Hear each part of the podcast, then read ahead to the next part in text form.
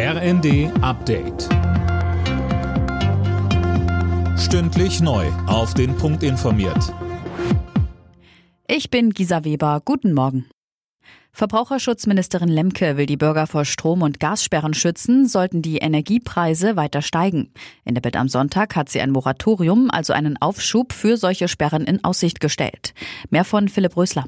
Lemke betonte, so ein Moratorium wäre nötig, falls die Bundesnetzagentur den Energieunternehmen im absoluten Krisenfall erlaubt, die gestiegenen Kosten trotz Preisgarantie an die Verbraucher weiterzugeben.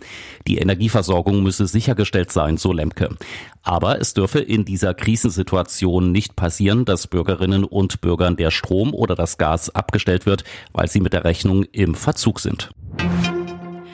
Ab morgen beginnt die Wartung der Gaspipeline Nord Stream 1. Die Leitung wird dann komplett heruntergefahren. Kanada hat unterdessen erlaubt, reparierte Gasturbinen für die Pipeline nach Deutschland zu schicken, trotz der Sanktionen gegen Russland. Der Kreml hatte die Leitung von Nord Stream 1 Mitte Juni heruntergefahren und das mit dem Ausfall einer Turbine begründet. Die Bundesregierung befürchtet aber, dass das nur eine Ausrede und eher eine politische Aktion war. Der ukrainische Botschafter in Deutschland, Andrei Melnik, muss seinen Posten räumen. Der Diplomat wurde vom ukrainischen Präsidenten Zelensky nach sieben Jahren im Amt entlassen.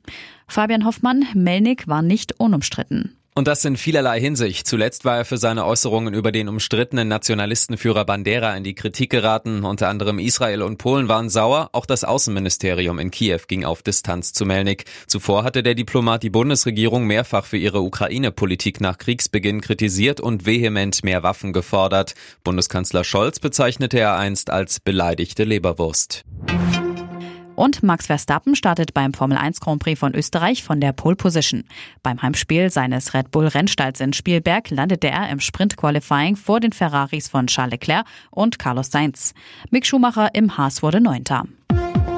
Alle Nachrichten auf rnd.de